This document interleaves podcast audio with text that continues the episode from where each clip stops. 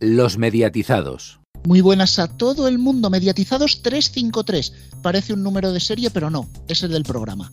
Lo que sí que parece una serie es lo que está pasando en Mediaset los últimos días.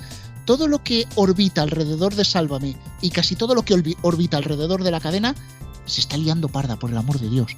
Bueno, no voy a enrollarme porque vamos a tener una tertulia muy jugosa sobre el tema y vamos a empezar por el informativo de medios porque Cristian, muy buenas, los contenidos de RTV Play crecen, evolucionan.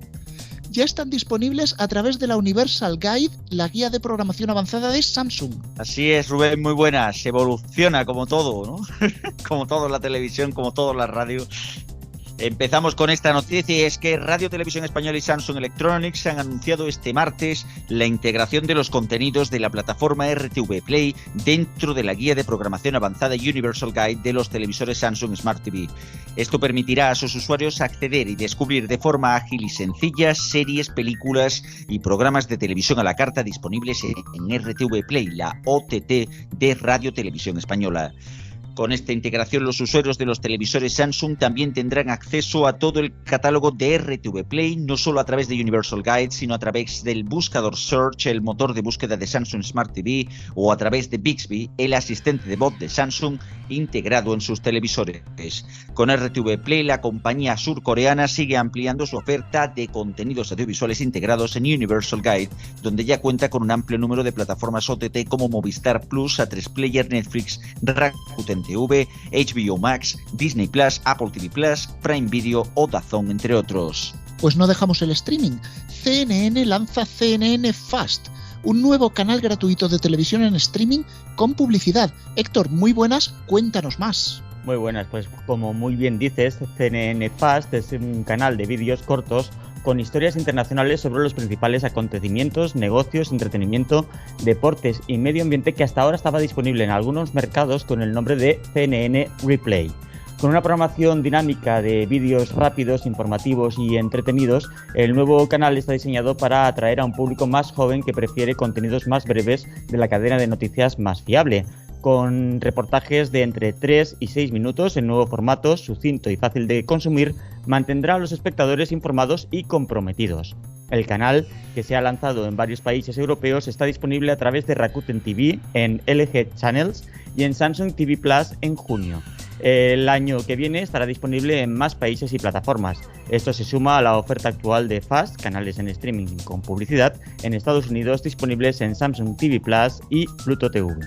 Nos vamos a la televisión en abierto. El Conquistador viaja al Caribe con Raquel Sánchez Silva y Juan Yancy, creo que lo he dicho bien, como conquistadores, como presentadores, perdón.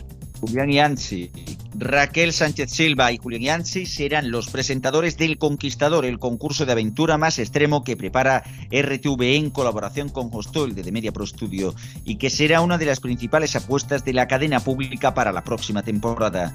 Ambos encabezarán una expedición que se dispone a viajar al Caribe con 33 aventureros capitaneados por los deportistas Joana Pastrana, Patsy Salinas y Sex Escolar.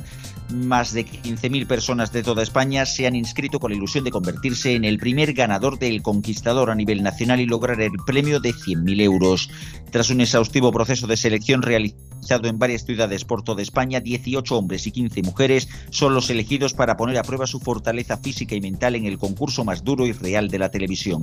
Divididos en tres equipos durante un mes y en las condiciones ambientales más salvajes, se enfrentarán con afán de superación y deportividad a retos tan arduos como originales en los agrestes enclaves del Parque Nacional de los Haitises en la República Dominicana. Con 19 temporadas, El Conquistador es uno de los concursos de mayor éxito televisivo y un fenómeno social en el País Vasco, donde arrasa en audiencias con enorme repercusión entre los jóvenes. El formato se mantiene incombustible desde su estreno en 2005, con medias que superan el 20% de cuota de pantalla. Vuelve la emoción de Roland Garros y ¿dónde va a ser?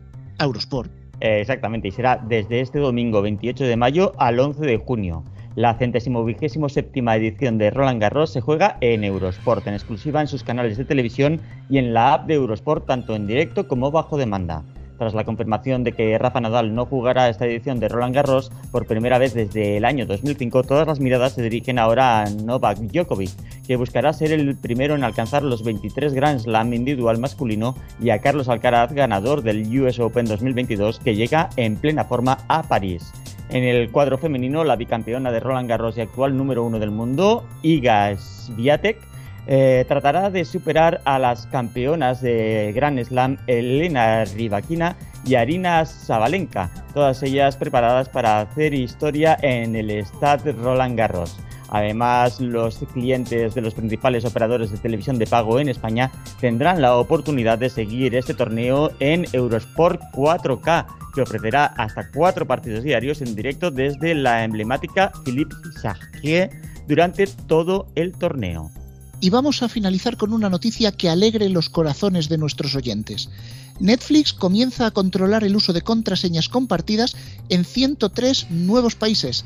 Cristian, como sean igual de rigurosos que en España, o puede ser que ya empiece la cosa a ponerse más seria. Continuando el camino realizado en países como España, desde este martes la empresa de servicio de streaming informó de que está enviando correos electrónicos a todos los suscriptores de 103 territorios de países como Estados Unidos, Colombia, México y Argentina, entre otros muchos evidentemente, que comparten contraseñas con personas ajenas a su hogar como parte de una medida planificada desde hace tiempo para limitar el uso compartido de contraseñas. Según Cantar, la cifra de usuarios que han abandonado Netflix en España asciende a más de un millón, como ya comentamos estamos en el programa 349. A nivel mundial, Netflix reportó recientemente un aumento neto de 1,75 millones de suscriptores a nivel mundial de streaming en el primer trimestre, casi un 5% más que en el mismo periodo del año anterior, pero por debajo de los más de 3 millones que esperaban los analistas de Wall Street. Hasta aquí el informativo de medios. Más noticias en neo.es con dos es y en todas nuestras redes sociales, en Twitter arroba neotv y arroba los mediatizados, así como en nuestras respectivas cuentas de Facebook y en el canal de Telegram de los mediatizados. Antonio, muchas gracias por tu frase. Buenas, aquí estamos de nuevo. Hoy sí, hoy sí está Antonio. Sí, sí, sí, sí.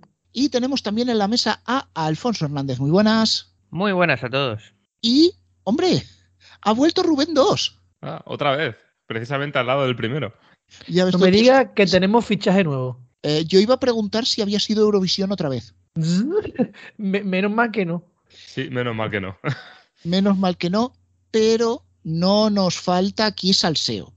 Porque Rubén Estevez, alias Rubén 2, para quien no le conozca, se ha estado empapando todo lo que está pasando en Telecinco, porque hasta ahora Sálvame era un programa de la cadena. Pero es que en este momento Sálvame es el resumen de la situación de la cadena, ¿no? Sí, la verdad es que esto es un sin Dios, porque al final estamos hablando, mm, Sálvame es como una de la, es la punta del iceberg de, lo que al final es una guerra interna, ¿no? Que yo creo que hacía mucho tiempo que no veíamos en los entresijos televisivos de este país.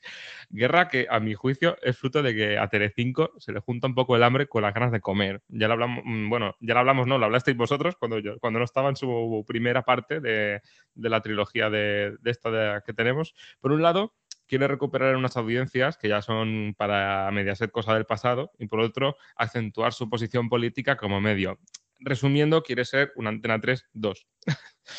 y entonces, a la vista de los confidenciales, les está saliendo peor que los fraudes en Melilla porque se nombra un presidente, que es Borja Prado, y, y sus dos consejeros delegados, que son Alessandro Salem y Máximo Mussolino.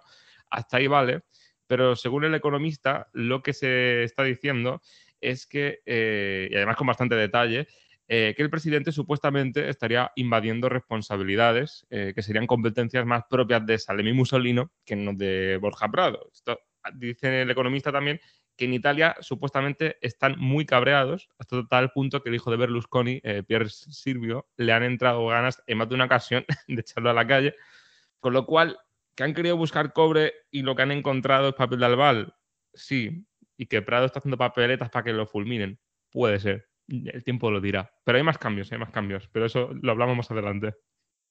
Yo quería decir que, eh, en contra de lo que puedan pensar algunas personas, normalmente en un consejo de administración los presidentes tienen una función más bien institucional sin eh, poderes ejecutivos reales y que es realmente el consejero delegado o los consejeros delegados en este caso los que tendrían el poder. Eh, y es normal que ellos sean los que quieren realizar eh, las funciones del día a día. De hecho, yo diré por, por temas pro- profesionales que un presidente de un consejo de administración normalmente, por ejemplo, no puede disponer de un céntimo de las cuentas corrientes de, de una empresa, de una empresa mercantil que tenga consejeros delegados. Y claro, si este señor, Borja Prado, no se quiere quedar solamente como una figura decorativa, sino que quiere ir más allá, pues entiendo que haya, como digo antes, como decía antes, cierto, cierto cabreo en el sector italiano del grupo. Así que él verá lo que hace, o, se echa a un lado o se lo quitan de encima. Totalmente. O sea, poco, poco añadir a eso. Es que realmente mm, tú sabes realmente las funciones a las que te tienes que circunscribir cuando, cuando aceptas este cargo. Si no tienes idea de, cómo va esto y de cómo funcionan una, eh, cómo funcionan los órganos administrativos en una, en una empresa, pues chico, a lo mejor sí que vas a tener que, echarte a un lado, porque en el momento en que tengas una voz discordante, aunque solo sea una, es que eh, van a tener toda la razón de decir es que te estás metiendo en camisa de once varas. De aquí, que esto pueda suponer cambios reales en lo, que ya se ha realizado, mm, yo no eh, sería no tendría una esperanza tan alta al respecto de eso sino que directamente, pues bueno, lo que van a hacer es que básicamente le hagan eso que se decía de tati quieto en un momento dado, de decir tati quieto y no toques más. Pero lo que haya hecho yo creo que ya se dejará como tal. Las decisiones, digo. Pues esto es en la parte de la cúpula directiva, pero también conocíamos esta semana una noticia muy clickbait, muy clickbaitera, si es que ese término existe, y es que Pedro Piqueras podía ser reemplazado al frente del informativo. Enseguida los medios situados más a la izquierda empezaron a abramar, a temerse lo peor, pero se empieza ya a rumorear, Rubén, el nombre de la sustituta, que probablemente sería Carmen Chaparro, y yo creo que tampoco es un cambio que llegue la sangre al río, ¿no? No, a ver, es una cara más que conocida, más dentro del grupo y probablemente es una... Buscan, digamos, que es un poco creo que lo que ha hecho Telecinco siempre, lo que pasa es que de una forma un poco más engalanada y disimulada, es decir, buscar gente que ya la tengan probada de antes, de haberla visto, de haberse conocido, ¿no? Pero al mismo tiempo que hagan hace tiempo que nos salgan en pantalla y a partir de ahí eh, Carmen Chaparro creo que sería una buena figura, además de que si se pregunta un poco a pie de calle, la gente suele ser una persona que le cae bien, es un rostro que, suele caer en gracia y que digamos que guarda una buena reputación. Entonces, bueno, a ver, a ver qué pasa con, esos cambios, pero bueno, yo creo que veremos más cambios en esa línea. Eh, un poco como estamos en la era a, nivel televisivo, un poco en general ya del ecosistema de que venga a rescatar cosas viejas, que si venga aquí el 1, 2, 3, que si venga aquí no sé cuántos. Así que igual, mm, al igual que comebacks como el Ayatu, pues igual también veremos comebacks de presentadores, pero eso ya también se verá. También se, han dicho muchas cosas. Puesto que estabas diciendo tú el tema del clickbait, eh, yo estaba pensando cuál de ellas, porque noticia que se decía, noticia que al día siguiente lo desmentía la cadena. en fin, hay muchas cosas en entredicho y, y poco en claro, pero el caso es que eh, lo único que está claro ahora mismo es que hay movimiento. Bueno, aparte de, la nostalgia últimamente provocada con estos, con estas vueltas de programas de hace 300 millones de años, lo que sí que habría que quitar ya y no hacer tanto comeback es del fondo de pantalla de los informativos de Telecinco, que ya Singapur ha tenido que cambiar ya hasta los edificios ya de la de años que llevan.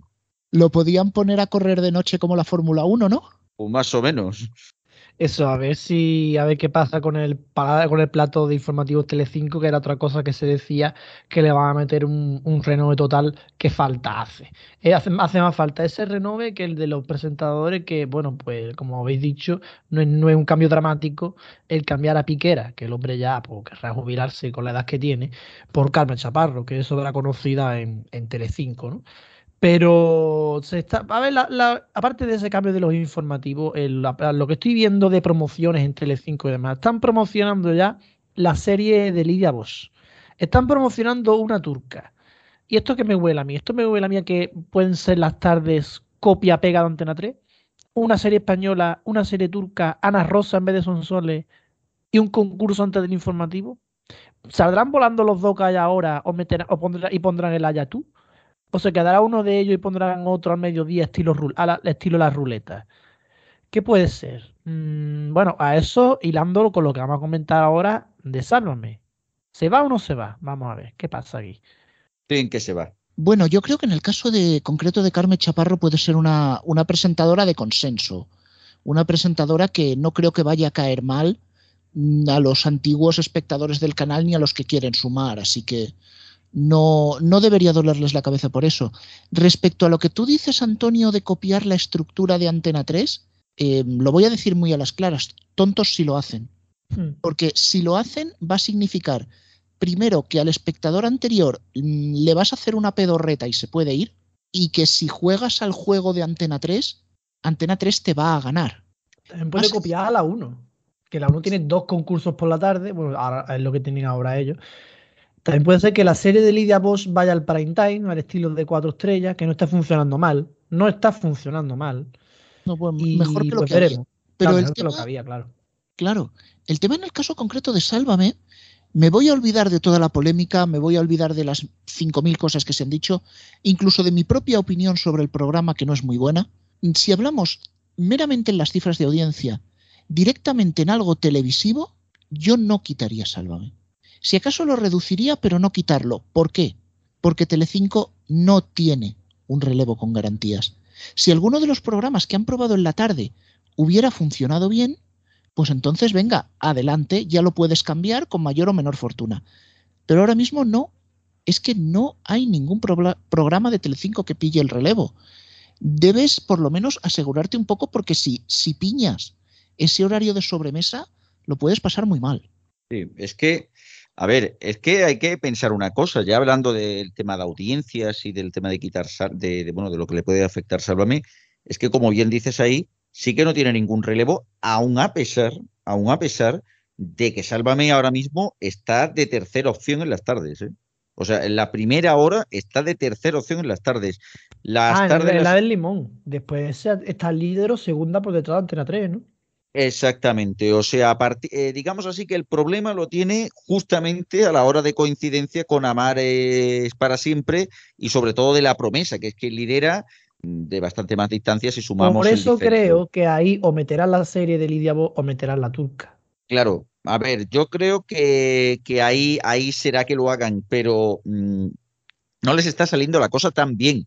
Y luego, por ejemplo, pues vemos como a las eh, a partir de las 5 de la tarde, o sea, a partir de la hora del inicio de Naranja, y más o menos, más o menos hasta la hora de, de cierre, hasta la hora del concurso, que aquello mm, sigue sin superar al cazador, no sé, sigue sin darle caza, se podría decir.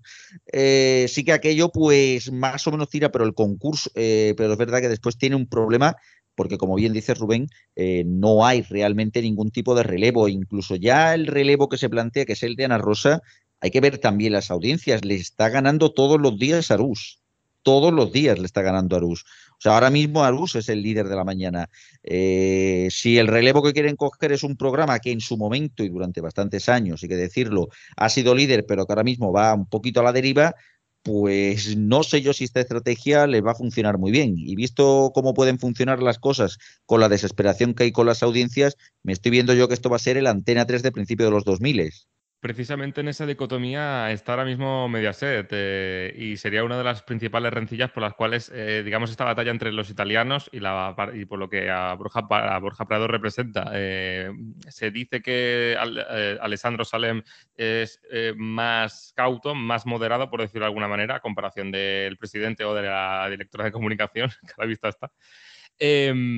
Eh, y tiene justamente miedo de eso, de que puede, o puede salir muy bien o puede salir muy mal, pero no hay término medio. Y precisamente eh, en eso que decía eh, Rubén, de que si tontos si lo hacen, eh, yo creo que creo que estamos, creo que sí, que lo van a hacer y que van a ser un poco tontos. Creen que copiar Antena 3 es la fórmula perfecta y es una fórmula que ya está inventada. Y eso que Antena 3 tampoco ha inventado la rueda.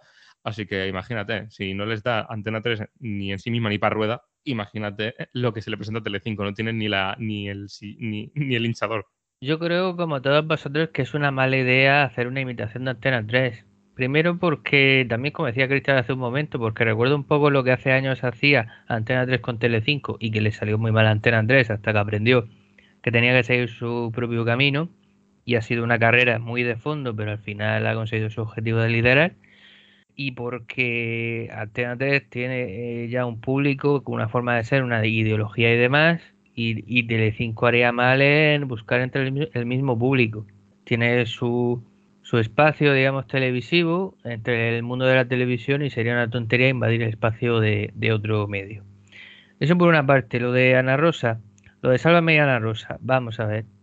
Yo coincido con vosotros en que no hay una garantía de lo que puedas poner que funcione. Pero bueno, también me, parece un poquito hipócrita que llevamos años diciendo que, a ver si se cargan Sálvame. Es verdad que no en este programa precisamente, pero en general hay cierta idea durante años de a ver si se cargan Sálvame y ahora que se lo cargan después de dos años de desgaste, eh, decimos que no debería. es un poco, un poco extraño. Eh, aunque coincido con vosotros en que no tienen nada que, eh, que te garantice la audiencia por la tarde. Pero bueno, también hay que probar cosas nuevas de vez en cuando. En cuanto a Ana Rosa, no sabemos si va a funcionar por la tarde, por supuesto que no lo sabemos.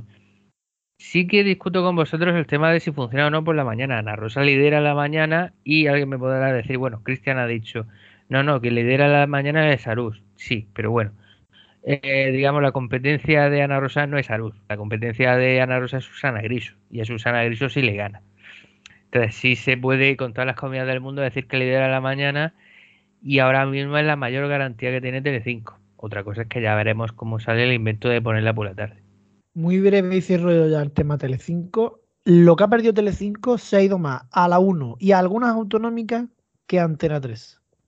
Por eso quizás no tendrían que copiar a Antena 3, sino a...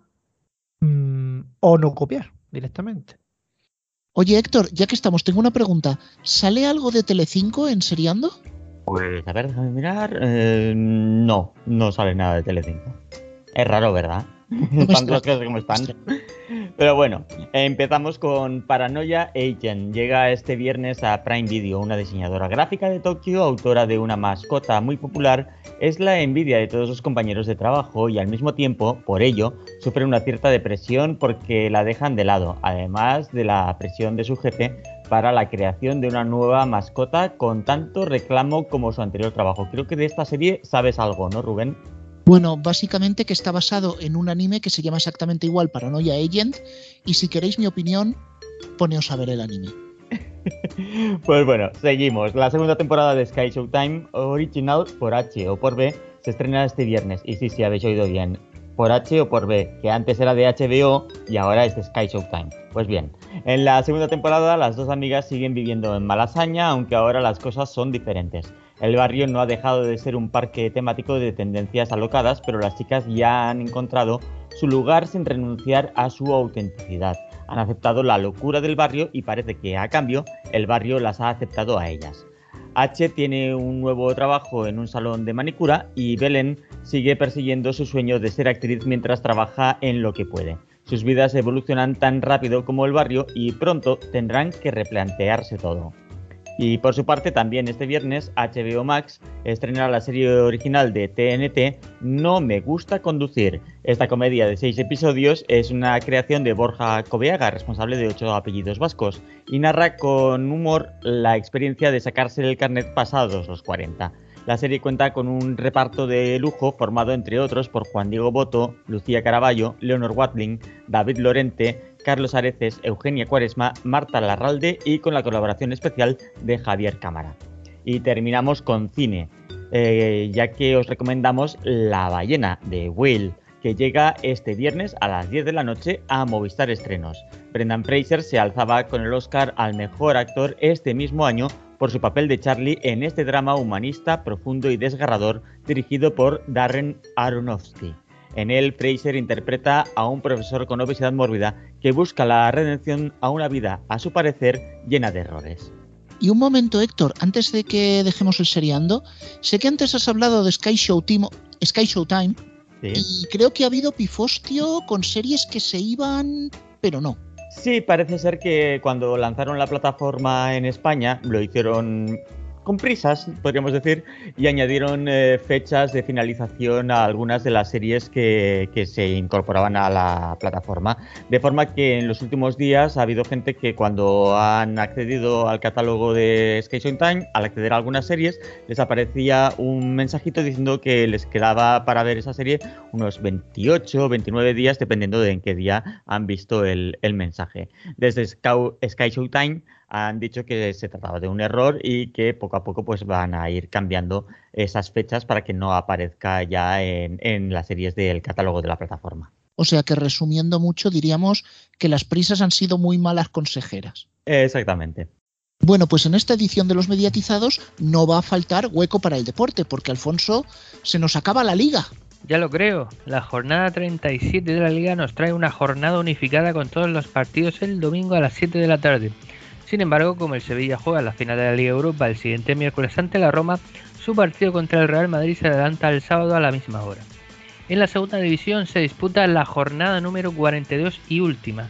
Los partidos en los que está en juego el ascenso se juegan el sábado a las 9 de la noche. En el fútbol internacional queda por decidir el campeón alemán. El Dortmund Mainz y el Colonia Bayern de Múnich se podrán ver en Liga de Campeones por Movistar Plus el sábado a las 3 y media. Por otra parte, y tras la cancelación del último Gran Premio de Fórmula 1 por la lluvia, la competición llega a un clásico circuito como es Mónaco. La carrera será el domingo a las 3 de la tarde. En tenis destacamos que la semana que viene comienza Roland Garros televisado por Eurosport. En la NBA estamos con las finales de conferencia y en la ACB y el fútbol sala con los cuartos de final del playoff por el título. Oye, Alfonso, cuando es Mónaco se puede dar casi más la clasificación que la carrera, porque... Sí, no, mucho adelantamiento no, no, no se espera por ahí. No, no espero mucho espectáculo, pero sé, porque me lo comentabas antes de entrar al programa, que quieres expresar tu más honda felicitación a Dazón por las retransmisiones de la Final Four de la Euroliga. Sí, a ver, yo en general cuando he visto partidos de la Euroliga en Dazón no he tenido ninguna queja. Creo que pues la han llevado bastante bien la competición. Pero el otro día fue mi sorpresa cuando vi que la comentaban eh, los partidos más importantes de la temporada, como son las semifinales y la final, las comentaban desde el estudio. No viajaron allí, si es verdad que llevaron a un reportero para hacer las entrevistas a pie de campo y que se enterase un poco de las cosas cuando no se veían por televisión.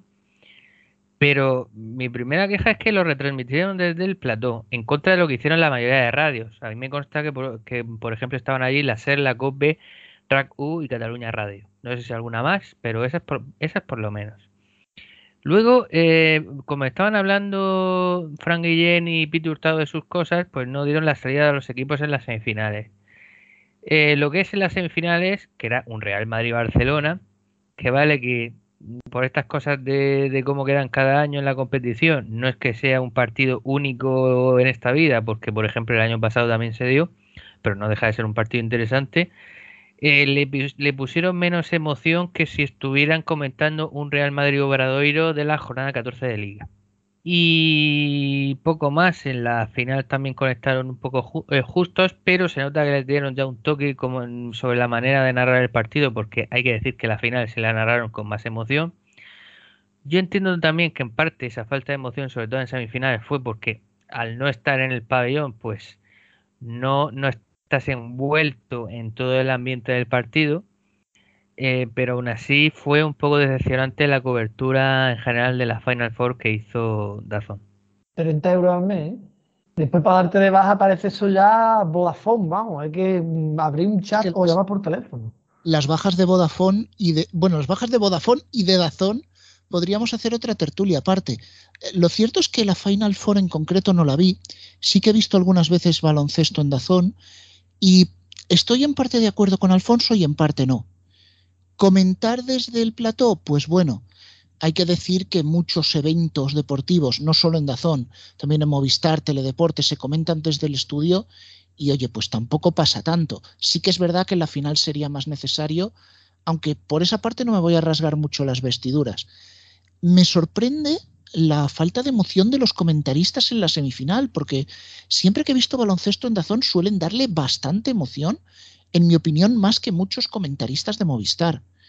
Sin embargo, lo que sí voy a quejarme, y en eso estoy de acuerdo, porque no solo afecta al baloncesto, sino también a la Fórmula 1, es el corta y pega de realización en las personalizaciones. Sí que es verdad que en la Fórmula 1 se nota menos porque hay una señal internacional y luego tú haces el previo y el post, pero sí que hemos visto cosas muy burras como que estuviera acabando una clasificación y antes de tiempo meter un anuncio, eh, otro anuncio que saltó en mitad de unos libres y suscitó muchísimas quejas en Twitter, pues dice, pagamos y encima esto. Y, y, que a veces pues que hay cosas que se despistan de la retransmisión y no deberían. Y ese es un punto que creo que Dazón sí que debía mejorar. Eh, sí, yo quería comentar una cosa que se me ha olvidado. Una cosa que hizo muy bien Dazón en su momento cuando empezó a contratar a gente para retransmitir la Euroliga fue el fichaje de Lalo Alzueta, que narraba últimamente, últimamente antes de que lo fichara Dazón, baloncesto en televisión española, que a su vez había sustituido a Arseni Cañada porque ya se había incorporado a los telediarios. Y eh, como bueno, como el tema del periodismo de baloncesto no atrae tanto información como el de fútbol, pasó desapercibido, pero Lalo Alzueta fue fichado por Movistar hace unos meses. Yo creo que como mínimo desde el principio de esta temporada está en Movistar. Y creo sinceramente que este narrador le daba bastante más emoción al baloncesto que lo hace Frank Guillén, que es ahora un poco el narrador estrella de los partidos de Euroliga de, Dazón y un poco el narrador estrella de muchas cosas, porque está una, está otra, o sea. Pero lo que sí que es verdad es algo. Eh, yo estuve viendo también el partido de semifinales y sinceramente es una retransmisión que si te la firma a lo mejor eh, es por tres, hasta te, te, lo puedes creer, pero que te lo firme un canal de pago mm, y bastante caro y que se supone que venía a revolucionar las cosas y a darle un cambio, pues no sé si el cambio ha sido a peor. La verdad que es bastante triste ver cómo Dazón poco a poco va involucionando en ese sentido, en el tema de la publicidad, en el tema de las personalizaciones, las moscas, la forma de comentar también, ha caído bastante todo esto. Y sobre el tema de, bueno, también esas estratagemas para el tema de las bajas, la atención al cliente, en términos generales ha caído bastante, lo único que no ha caído desde luego son los precios y bueno, también yo creo que tendrá que ver bastante al respecto de lo de la Euroliga el Eurocup, el que pierda los derechos este año, posiblemente los compre Movistar, pero bueno, el tiempo dirá. Y bueno, hoy tenemos de nuevo el sonido histórico, así que saludamos a nuestro compañero Palaciego. Muy buenas. Muy buenas, Rubén. Buenas a todos nuestros compañeros mediatizados, todos nuestros oyentes. El tema es que solemos hacer sonidos históricos por aniversarios, por fallecimientos y esta vez es el aniversario de un fallecimiento. Así es, ha caído las dos opciones posibles. 25 años del fallecimiento de, de Antonio Herrero, antiguo presentador de, de, la mañana de la COPE, también del primero de la mañana en Antena 3 Radio y presentador también de televisión. Así que imagínate si tiene una trayectoria interesante para contar. Pues vamos a escucharla. Este sonido viene dedicado a la memoria de un aniversario que sucedió el 2 de mayo de 1998, con lo que ya fueron 25 años desde el hecho. Un fallecimiento de don Antonio Guerrero Lima, presentador de radio televisión y comunicador, sobre todo en dos cadenas, Antena 3, Radio Televisión, y en COPE durante más de 20 años de trayectoria. Antonio Guerrero Lima nació el 5 de febrero de 1955 en Madrid y falleció el 2 de mayo de 1998 en Marbella durante sus vacaciones. Su padre, Antonio Guerrero Losada, también fue un importante comunicador y periodista en su época, director de la agencia Europa Press y más tarde eh, Antonio conoció a Luis Herrero, amigo y compañero, y a su esposa, Cristina Pecker, hijo del no menos afamado José Luis Pecker. Empieza su labor radiofónica el 4 de mayo de 1982 con las emisiones regulares de Antena 3 Radio, donde empezó con el programa Usted Pregunta, pero posteriormente pasó a El Primero de la Mañana, llamado así también porque fue el iniciador de comenzar el programa de la mañana a horas intempestivas para la época, como las 5 o las 6 de la madrugada, en vez de las 8 o las 9. Escuchemos algunos cortes de esa época. La tertulia entre mujeres. Paca Soquillo, Celia Villalobos y Pilar Salarrullana. Eh, doña Pilar, doña Celia, doña Paca, muy buenos días a las tres. Hola, buenos días. Están radiantes, parece como si hubieran estado en, pues qué sé yo, en la Costa Azul en el fin de semana, qué barbaridad. En la Costa del Sol, ¿no? O en la pues del no. Sol, vamos. No, pues no. Empieza una nueva época. Bueno, en la del Sol menos porque por lo visto estaba... Pues más bien, está, llovi más bien está lloviendo mucho. Ahora me imagino, sí. sí. Pero bueno, de todas formas hace un buen tiempo. Eh, Pilar, ¿qué haces ahí? Que no estás dando clase, que tú pues, eres maestra. Yo, bueno... Mmm... Catedrática de francés, no, no, aunque ya los catedráticos no existían. No, ni una maestra, cosa ni otra. Soy no hay pro... nada más bonito término que lo de maestro. Oye, oye, no soy ni maestro ni, ni catedrático, soy profesor agregado de francés de enseñanza media. Pues maestra, okay. tú, tú, fíjate Señora qué bonito maestra. que se te dirija. Lucho Gatica, hoy nuestro protagonista. Con él terminamos este tiempo de radio que comenzaba, amigos, a las 6 de la mañana. Mañana volveremos a esa misma hora. Serán las 5 en las Islas Canarias y hasta las 11 en punto, como cada día. El primero de la mañana.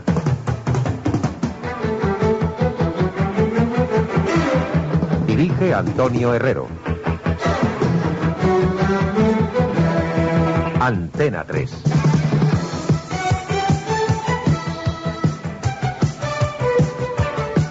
Amigos, muy buenos días y bienvenidos al primero de la mañana en este martes 28 de julio de 1992. Buenos días y bienvenidos por última vez. Ya... También Antena 3 Radio hizo motor en marcha durante los fines de semana y con todo ello se afianzó en televisión, donde desde 1990 en Antena 3 Televisión comenzó el programa de entrevistas llamado La Tarántula, donde ya estaban tertuliados de su equipo como Ernest Yuc, Miguel Herrero y Rodríguez de Miñón o Santiago Carrillo, con una sintonía identificativa curiosa. Escuchemos un fragmento. Amigos, muy buenas noches. Aquí comienza La Tarántula, que es el espacio que vamos a realizar con estos personajes que nos acompañan en la mesa y que son los habituales de una tertulia que nació hace pues un año y, tres meses en la radio, un año y tres meses ya, 15 meses, ¿cómo se ha pasado el tiempo? Eh, que fue una ocurrencia al ver que había tres personas de tres partidos distintos, Santiago Carrillo, Ernest Yuc y Miguel Herrero, que estaban, pensaba yo, descolocados de sus partidos. Pensaba yo, ya sé que Miguel dirá que no, que en su partido absolutamente colocado. Que le trata, partido nadie está descolocado. Que le cada persona para su sitio y cada sitio para su persona. Sí, eso me, eso me ha dicho Hernández. Sí, eso me ha dicho Hernández Mancha, que él no está descolocado. También me lo dice. También presentó jueves 22.30 en los principios de la cadena. Amigos, muy buenas noches y bienvenidos a jueves 22.30. Como cada noche de jueves, buscando para ustedes los personajes, los protagonistas de la actualidad de una semana que ha estado centrada, entre otros muchos asuntos, otra vez en la operación Nécora en el narcotráfico. Ya ha habido un hombre, a quien tenemos hoy como invitado, como primer invitado, Celso Barreiros, que ha acaparado las portadas, las entrevistas, los micrófonos de las radios y por primera vez comparece en directo en una televisión. Don Celso, muy buenas noches. En julio de 1992, Serrero, junto con José María García, Luis Serrero y directivos de la cadena como Martín Ferrán se fueron a la COPE, en aquella operación en la cual Antena 3 Radio pasaba al Grupo Prisa y desde septiembre de ese año comenzó a hacer las mañanas y por ello escuchemos fragmentos de, de aquellos años. Amigos, muy buenos días y bienvenidos a Primera Hora en la COPE en este martes 17 de noviembre de 1992, un día que se presenta con cielos cubiertos en Galicia, Asturias, Cantabria, País Vasco y Pirineos, nieve por encima de los mil metros, ambiente fresco, nieblas matinales en el interior peninsular y los cielos que van a alternar las nubes y los claros en Aragón, Castilla, León, Cataluña, Canarias, Baleares y la Comunidad Valenciana. En el resto del país despejado, aunque el resto la verdad es muy pequeñito porque solo queda Andalucía y algún trocito de Extremadura y de Murcia. Eh, pero España entera amanece hoy conmocionada por la vuelta a la acción de la banda terrorista ETA. Auténtica consternación e indignación en los ciudadanos, en medios políticos y empresariales ha supuesto el asesinato del presidente del Partido Popular en Guipúzcoa y candidato a la alcaldía de San Sebastián, Gregorio Ordóñez. Desde el 14 de septiembre de 1992 al verano de 1995 presentó Primera Hora, puesto que estaba Carlos Herrero en la segunda parte con la mañana. Desde el 18 de septiembre del año 95 hasta el 30 de abril del 98, fecha de su fallecimiento, presenta toda la jornada matinal completa en la mañana. Escuchamos un fragmento de su último día de emisión en Málaga, donde estaba por esas fechas. La mañana. La mañana de la COPE. Con Antonio Herrero.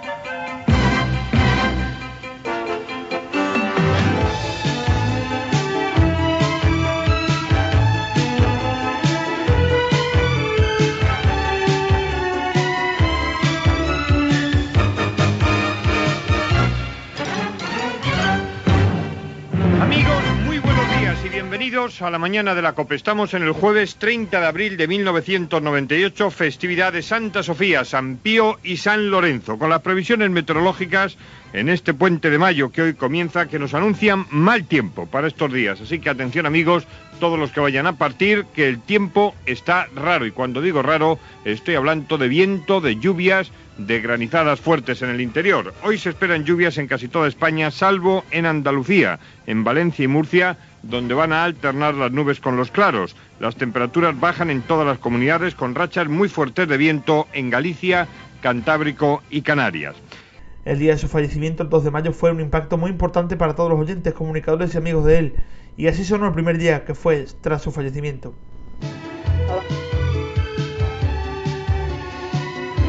Supongo que, que, todos ustedes, como todos nosotros los que estamos aquí, la gente del equipo que ya está arriba trabajando en la redacción, pues no nos podemos sustraer a la, emoción tremenda que nos embarga en estos momentos.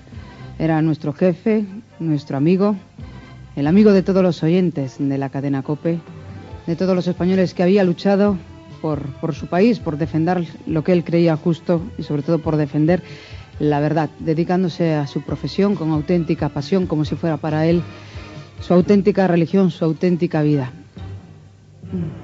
Atrás eh, quedan ahora pues muchas vivencias de todos los que hemos trabajado con él, de sus amigos y sobre todo de su familia. Hoy desde aquí queremos mandar un abrazo muy fuerte a Cristina, su mujer, Cristina Peque, y a sus cinco hijos, a Piti, el mayor, a Carlos, a Álvar, a Cristinita, su auténtica debilidad, su auténtica pasión, porque como él nos contaba muchísimas veces, pues ahora que, los chicos ya eran un poquito mayores, la, la que más le seguía, que tiene solo cinco años, Cristinita, la verdad, y era la única que le seguía a él en estos momentos, por lo menos eso es lo que nos contaba, y, y el pequeñaco de Lucas, que era un auténtico, que es un auténtico amor, tiene tres años. Y también desde aquí un abrazo muy fuerte para Carola, para su madre, hace unos pocos años perdía a su marido, el padre de Antonio, uno de los mejores periodistas que ha dado este país, maestro de periodistas, de muchos compañeros con los que nosotros trabajamos, con los que nosotros aprendemos, y por supuesto padre de Antonio Herrero, nuestro jefe. Tuvo un entierro multitudinario y fue reconocido como un importante referente de aquella época. Está su influencia que 25 años después de su fallecimiento sigue siendo importante para muchos y para los que están empezando la carrera y por ello aquí le dedicamos la memoria en este estudio histórico a don Antonio Herrero Lima. Bueno, pues aquí tenemos la historia de Antonio Herrero, una historia muy superficial porque es una historia bastante interesante, con muchas emociones y, cuestiones. Y ya en cuanto podamos, pues vamos a dedicar otro sonido porque este año parece ser que es el año de los aniversarios, como bien hemos dicho, y vamos a dedicarle un pequeño espacio a esos aniversarios de Radio Gaceta los Deportes de Radio Nacional de España, que queda pendiente en la historia. Bueno, pues lo dejamos ahí, será en un futuro programa y hoy no te puedes quedar a la parte del cachondeo, así que te tengo que despedir. Muchísimas gracias, Palaciego. Pues nada, Rubén, a todos ustedes, ya nos vemos. Y bueno, llegados a este punto del programa, tenemos que saludar a, nadie porque vamos con los que estamos al medio informativo. Una sección que no sale en las encuestas, pero porque no quiere. Ya no se puede publicar. No, no, no. Yo, mira, yo ya he dicho, por favor, mirad, no me saquéis en las encuestas. Esto de la fama y el lujo no es para mí. Viene la gente a pedirme autógrafos y tal por la calle y no, no, no, no. Como onda Madrid, ¿no? Eh, poquito más. Además, que estoy súper cansado porque viene gente a pedirme autógrafos con unos nombres rarísimos. A ver. ¿El de la luz? Sí, el otro día me pidieron un autógrafo para un tal multa de tráfico. No firmes. No firmes. Hay dos cosas que no debe de firmar: ni multa de tráfico, ni cuando, te, ni cuando te llama la de correos para que firmes algo. Siempre va a ser malo.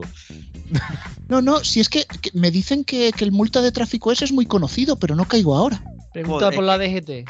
Sí, sí. Que ha, recaudó el año pasado 500 millones de, de, euros en multa y tiene los boletines de la DGT que tienen en la página web con un micro de mierda, peores que los nuestros. Poco me parece. Poco me parece. Lo más triste es que lo que ha dicho Antonio de los boletines es verdad. Sí, lo sé, lo sé. Que los pone alguna emisora por ahí que tiene informativo. Bueno. Bueno, no sé qué es peor. En la, página web de la DGT lo podéis escuchar, los boletines. Son penosos. Bueno, no sé, no sé qué es peor, si el micro o el que graba. Porque hay cada locutor que va un poco. en fin, bueno, vamos con la primera medio noticia de hoy. Y es que no sé si lo sabéis, pero el creador de Pluto TV tiene un nuevo proyecto. No me jodas. ¿Ah, sí? ¿Saturno TV? Saturno TV. Miki TV. Esto, esto que voy a decir es verdad. El creador de Pluto TV está trabajando en un nuevo proyecto también vía streaming y se ha planteado regalar en Estados Unidos 55.000 televisores con doble pantalla, la de arriba para ver el programa y la de abajo en la que irían pasando anuncios. E, e información de interés. E información de interés. Pero esto es real, ¿vale? Esto no es medio informativo. No sabemos cómo le irá, pero en España ya está trabajando Movistar para adaptar esta idea. ¡Hombre! no? ¿Cómo no? Hombre, Movistar ya tuvo televisores. Sí, sí. ¿Alguien lo recuerda? Mejor de todo, lo Yo creo que los televisores tienen que estar todavía en el almacén con la Movistar Tours con el Movistar Aura y con el con el y, con el Movistar teléfono Firefox. O sea, tiene que estar todo y el Movistar Lite y todo eso, y el zombie y todo, todo, O sea, tiene que haber un cajón y que teque también. Tiene que haber un cajón como una especie de, de vórtice donde tienen que estar toda la mierda que ha ido haciendo Telefónica a lo largo de sus últimos 20 o 30 años y que ninguna le ha valido por un carajo. muñecas rotas. Sí, sí, sí. Todavía el televisor de Movistar tenía un HDMI, uno solo, y le podías conectar la Play 3. Claro, para que Fire TV. Increíble. Pero bueno, en este caso, Movistar está trabajando, basado, como te digo, en este nuevo modelo estadounidense, en uno especial para España que en lugar de incorporar pantalla con anuncios, incorporaría lector sin contacto de tarjeta de crédito. Vamos, para que vaya ya pagando ya hasta por coger y ver cualquier eh, hasta por coger y ver la carta de ajuste, vamos. Cada vez que quieras saltar una publi del bingo, cada vez que te salga una publi del bingo en la tele, ya directamente pones la tarjetita, ¿no? Ya no hace falta ni picar en la web. Lo que, le faltaba ya que para que, volviera el pay-per-view y para ver los partidos de fútbol, como pagar los peajes ahí pasando la tarjeta por partido. No, no, no, no, ideas. Antonio, Antonio, no, no, no, no, no. No va a ser un sistema del estilo prepago. Va a ser algo novedoso en España. Será un sistema de repago. ¿Eh? Repago. Los ya abonados pagarán de más. aparte de lo que paga al mes, mm, por, por ver cada cadena, vas pagando. Y luego pagas por encender la tele, claro. Es algo innovador, es, su, es full 2023. Pero eso, claro, eso ya estaba en, los hospitales. Realmente sí. Que pagamos la sanidad pública y, había que echar dinero para poner la tele. La tele del hospital lo tenía claro, era más de monedero que de mortero. Ya, está otra vez, Movistar copiando. También te digo que viene bien, porque las acciones de Movistar están un poquito en la UBI. ¡Estamos en la UBI! Pero, pero, como, este proyecto es tan nuevo, Vodafone también se ha interesado por él. Hombre, otra que también. ¿Qué tal Antes de irse de España, ¿te refieres? Sí, bueno. Eh, de irse, no irse. Ya, yo sé lo que me digo. Pero Vodafone lo va a adaptar a su oferta y ha encargado ya 500 televisores que llevarán integrado un patito de goma. ¿Y eso para qué? Mm, ¿Para qué? ¿Y, cómo los van a meter en casa de la gente? ¿Van a sustituir los equipos que ya tienen? ¿Van, ¿Van a hacer llamadas? ¿Van a hacer llamamientos por redes sociales para que la gente lo cambie o qué? A ver, eh, no me preguntéis, es Vodafone, no hay explicación. No, irán, Héctor, Héctor, a tu pregunta, yo creo que irán dos sicarios a decir o, pones el puto televisor este o te pegamos tres tiros. Yo creo que el pato de goma tiene forma de, hucha para que metas un poco ayudar al crowdfunding, ¿no? En vez de los amigos de Intereconomía, los amigos de Vodafone para salvar la empresa. Y, creo que de los amigos de Intereconomía. Sí, sí. Creo que también es el método que van a utilizar para que de una vez la gente se ponga el, descodificador, eh, sí, el descodificador 4K que nadie quiere. Eso lo dicho, van a ir llamando, o sea, ya el siguiente paso que se están planteando, no sé si Rubén tiene fuente porque me han llegado unas así un poquito raras, como las noticias de Telecinco y Sálvame sí, Sálvame no. Eh, me ha llegado la fuente esa de que querían contratar a, sicarios y a gente de, de, la mafia inglesa para ver si pueden coger y quitarse la gente el puñetero tibo. No, no, eh, te lo desmiento. Van a contratar a carniceros porque tienen que partir piernas. Bien, mira, pues esto está bien. En fin, bueno, dejemos a Vodafone a un lado, pasamos a la televisión en abierto y en este caso, malas noticias para Gol Televisión. ¿Le han metido un gol? Eh, bueno, realmente lo que está pasando es que el canal no da suficientes frutos y le van a recortar el presupuesto. Bueno, pero acuérdate que ya no es Gol Televisión, que es Gol Play. Eh, sí, sí, sí, lo que pasa. Eh, sí, lo que pasa es que con el próximo nombre, con el próximo cambio de recorte de presupuesto, quieren cambiarle el nombre de Gol Play a Gol Mega Drive. Ah, yo creía que ibas a decir Gol Rewind. Bueno, están dando series de la época de Mega Drive, así que. Eh, es que, es que ese es el problema, porque las series que ponen son demasiado caras y los programas que hacen son demasiado caros y van a tener que tender a una programación sensiblemente más barata. Bueno, esto no es el medio informativo, eh, han puesto empeño a lo bestia. Pero es muy caro, es muy caro, es muy caro empeños a lo bestia. 5 euros, 5 euros y me estoy 5 dólares y me estoy regando. No, no, y, y, para, no, y para no, no. comprar- Te y para vienen y te dicen. derechos- ¿Cómo? Perdona. eh, que iba a decirle a Antonio que no. 5 dólares no. Le dicen 3 y luego lo venden por 6. Como hacen los de empeños a lo bestia. Tan caro es iba a a lo bestia que lo compra MC Break, no te digo más. Y, y eso lo iba a decir que cuán- cuánto han tenido que empeñar o qué han tenido que empeñar para comprar los derechos. Pues Claro, hombre, han, pues- puesto, han puesto mucho empeño. Yo creo que el siguiente recorte será, en vez de gol, lo llamarán G. No, creo, que han empeñado eh, la dignidad. No, va, no va en por este ahí. Rubén, no, no, no. Eh, La dignidad la nueva- empeñaron hace tiempo, Alfonso. Sí, sí, sí, sí, sí. La nueva programación de Gold Play o Gold Mega Drive estará basada sobre todo en vídeos de gatitos. Ah, que no hay un canal ya de eso en Orange. Ah, ¿Es verdad? Y Sí, Netflix. Pluto TV o una de estas. Catflix. Lo que pasa que en Orange es especial porque tiene vídeos de loritos en exclusiva. Ah, Claro, de los loros están cotizados caros, sí, sí, sí, es verdad. Pues bueno, esto, esto sí es noticia de medio informativo, pero lo que viene ahora no es el medio informativo. A ver. A ver, a Aparte ver. de empeño a lo bestia, Bien. ¿Qué pifostio tenemos esta semana? A ver, os prometo que lo que voy a leer a continuación es real, ¿vale? A Esto ver. ha salido en la prensa seria. O, o la prensa que tenemos por seria, que luego es un cachondeo como el coño la Bernada. Pero bueno. Vox usa una foto de Mariló Montero como candidata en un pueblo de Zaragoza. Bravo.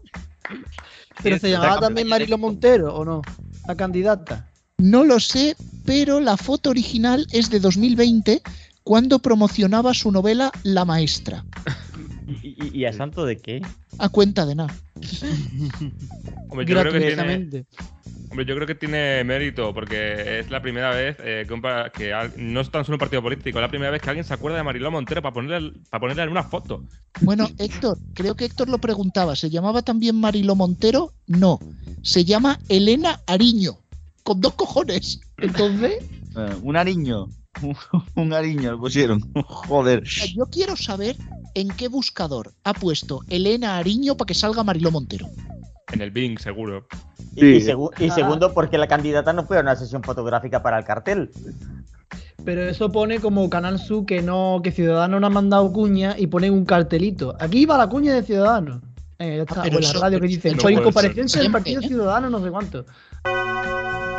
Este es un espacio de publicidad electoral gratuita regulado por la Junta Electoral. Por incomparecencia de la candidatura a la que le correspondía la emisión a esta hora, Ciudadanos. no podemos ofrecerles la referida publicidad.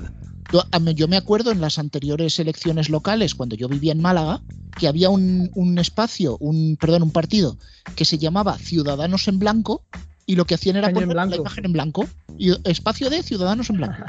Como el muñequito del WhatsApp de los que no tienen fotos, que poca eso. Pero. Héctor, lo más divertido, lo más divertido no es que digas no han ido a la sesión fotográfica de campaña, es que miras el recto, el resto del cartel y son las fotos del DNI. Ahí, Sí, ¿no? muy Un grande. poco como el Moodle, ¿no? Cuando entres. Sí, sí. No, lo dicho como lo del WhatsApp. Ya lo que faltaría es que tuviera la frase esa de hola, estoy utilizando WhatsApp. No les deis ideas, no les deis ideas. Sí, sí, que no sé por qué, que no sé por qué, ya vamos a comentar de WhatsApp, ¿por qué cojones tiene que dedicar el 24, el 24 horas y la primera de televisión española cinco putos minutos a hablar de las novedades del WhatsApp? Si tuvieran, sobre todo porque son novedades que otras aplicaciones tienen hace ya 10 años, pero bueno. O sea, si tuvieran que hacer, Eso es como lo del renting de móviles. sí, con la diferencia de que Televisión Española es la empresa pública y está promocionando a Meta, ¿no? Son de estas cosas que, bueno, te dejan un poco flipantos. Si tuvieran que hacer un programa por cada actualización de software, entonces no veas. O sea, flipamos. Hombre, yo, yo creo que si lo que es flipar, en esta campaña electoral hemos flipado bastante ya. Sí, Eh, sí. si, queréis, si queréis flipar aún más, tenemos a Radio Chips. Uy, uy, uy. Hola Rubén, hola Antonio, The New Cat Robots. El otro día hablaba de programas de televisión que he hecho de menos. Uno era Crónicas Marcianas. A este tipo de programas se les llamaba de Late Night e iba después del Prime Time, que es el rato que, bueno, que en el que echaban las series de éxito y los programas que veía todo el mundo, el Gran Hermano, etc. Te podías echar a la cama a medianoche con todo visto. Y luego, si querías, Crónicas Marcianas. Estos últimos días, con todo esto de la campaña electoral, se están señalando a algunos periodistas como altamente fascistas, y por tanto gasearían a media España si les dejaran, según se ve. Uno de ellos es Pablo Motos, que para la gente ha mutado de humorista o cómico y presentador a Adolf de manera mágica. La gracia del hormiguero, en su segunda vida en 4 y al principio en Antena 3, era situarse en lo que se llamaba el Access Prime Time. Su función era levantar la audiencia para que el programa de después, el fuerte, el importante, tuviera tirón. ¿Qué ha ocurrido con el tiempo? Pues que ha tirado mejor el programa del Access que el programa de Prime Time. Lo más entretenido es que en nuestras cabezas el hormiguero sigue siendo el programa diario para levantar la audiencia, cuando lleva semanas y semanas y semanas y semanas siendo el programa más visto de toda la televisión. Es el verdadero prime time. Quizá por eso es señalado como el gran enemigo. En realidad, el programa que más se ve y el del que más se hablan cosas políticas es precisamente el hormiguero. No es que se hablen más de cosas políticas, pero es el sitio en el que se habla de cosas políticas que más ve la gente.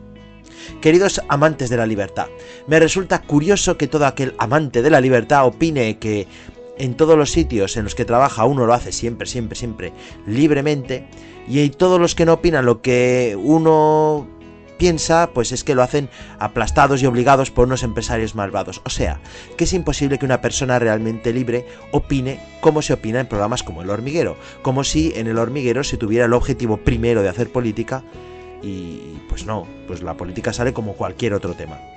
Siempre estamos con lo de los límites del humor y defendiendo que se puedan decir cosas muy burras pero depende de quién haga los chistes, porque si se hace en sentido contrario, pues no se puede decir nada y esta gente debe ser cancelada siempre.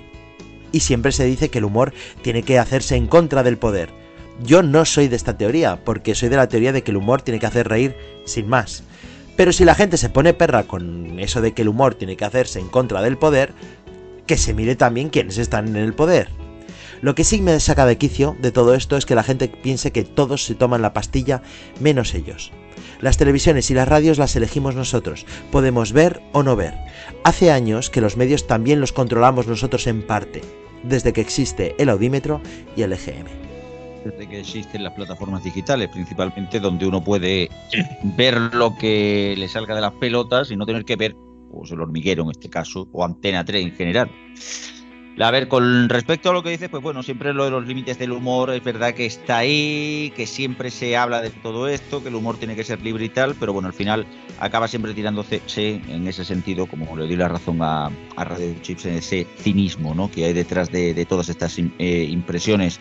Al final a todo el mundo le ofende todo y cada vez estamos más ofendidos y, y desgraciadamente si no cambiamos esa mentalidad y dejamos a la gente hacer las cosas y con las que no coincidamos, pues no las veamos o no las escuchemos, quizás nos vaya mejor en la vida, creo yo. Es una opinión que la verdad es ah, muy compleja, que tiene muchas capas, peor que una cebolla. Eh, pero bueno, la cuestión es que yo podría resumirlo básicamente en la típica frase de o lo amas o lo odias. Y yo creo que en ese sentido yo creo que a nadie se le escapa de que eh, Pablo Motos es la Ana Rosa hecha hombre.